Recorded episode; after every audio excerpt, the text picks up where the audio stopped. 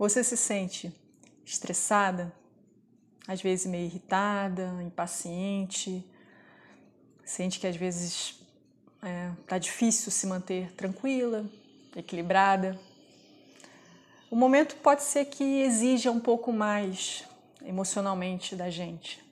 É, eu, eu entendo esse desafio, eu também tenho esse desafio de lidar com um contexto novo em que, de repente, alguns aspectos é, nossos mesmo vêm mais à tona, a gente se sente mais vulnerável emocionalmente. E para lidar com isso, é preciso repensar, às vezes, né, a forma como a gente está lidando com as situações na nossa volta. E é essa reflexão que eu quero trazer para esse, esse vídeo agora. É a forma de lidar com as coisas que estão à nossa volta e também lidar com as coisas que estão internas, as situações internas, né? as situações, os desafios que se apresentam internamente. E pode, você pode criar uma estratégia para lidar com isso e cada um vai encontrar a sua estratégia para lidar com isso. Eu acho que, enfim, não existe uma receita de bolo, dizer uma fórmula mágica para todo mundo, porque cada um enfrenta um desafio diferente. Essa é a realidade. Tem gente que, que pode ser que o momento seja mais desafiador é, emocionalmente ou financeiramente, ou, enfim, tem várias situações, né? Tem gente que se sente é, pior de estar isolado, tem gente que se sente até bem com esse isolamento, mas de repente outros desafios se apresentam. Eu não sei qual é o seu caso. Então, assim, aqui eu posso simplesmente dar sugestões, ideias que pode servir para você, pode ser que uma ou outra sirva para você. O mais importante é nesse vídeo, na verdade, é a ideia de que as soluções para o que o desafio que você enfrenta eles podem, ela pode, essas soluções podem estar bem perto de você, pode estar bem ao seu alcance. E de repente é só abrir mesmo assim a visão e refletir melhor sobre o contexto que você vai encontrar essas soluções. Né? Então, esse primeiro é o convite que eu quero te fazer, né? Buscar soluções. E, e talvez essas soluções não estejam tão longe assim. É, a primeira sugestão que eu quero fazer, eu vou começar com algumas sugestões mais básicas e aí depois ir aprofundando, né? A primeira é, é realmente cuidar de você, né? O autocuidado, né? E esse autocuidado ele pode começar com coisas simples, no sentido de você cuidar mais da alimentação, né? Da sua própria hidratação, é, cuidar dessas coisas, né? Que diz respeito ao nosso corpo. É, observar isso, o quanto que você está realmente cuidando disso uma atividade física, por exemplo. Né? Às vezes a gente fazer uma atividade física não é só para uma necessidade de, enfim, de manter o corpo ativo e, e em forma, né? Não é só por isso. Às vezes uma atividade física também ajuda a liberar um pouco a sobrecarga, o estresse. Né? Eu gosto muito de yoga também, por exemplo, para isso. Né? Um alongamento, um simples alongamento, né? uns 10 minutinhos precisa de muita coisa.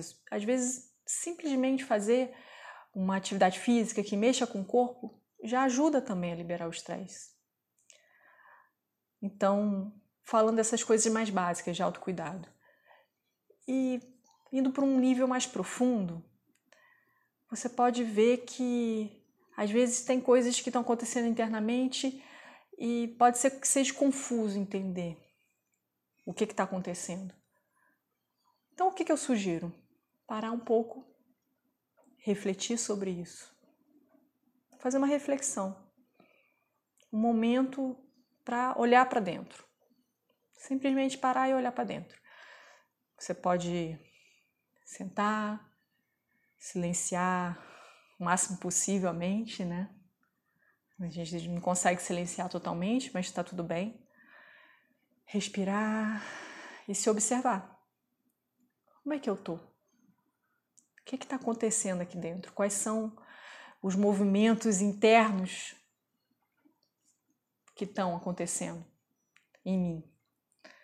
Que emoções que estão vindo, que sensações que estão vindo? Se observar, se dá esse tempo de pausa. E às vezes pode ser interessante nesse se observar, você também é, anotar isso, escrever. Né? Eu, eu gosto de escrever é, o que está acontecendo, os sentimentos, as sensações, os pensamentos. Né? O que está acontecendo internamente? Pegar um caderno que você tenha, ou um papel, não importa onde seja. Eu acho legal quando é a mão, assim, não sei, dá uma. Para mim tem uma, uma questão aí que, que é sinestésica, tem um envolvimento maior quando a gente escreve com a mão, né? A mão. Então, pegar uma caneta e escrever. É, como eu estou me sentindo, é, quais são os pensamentos que estão vindo na minha cabeça. É, fazer esse momento assim de reflexão. Porque isso, de alguma forma, você pega esse conteúdo e olha para ele.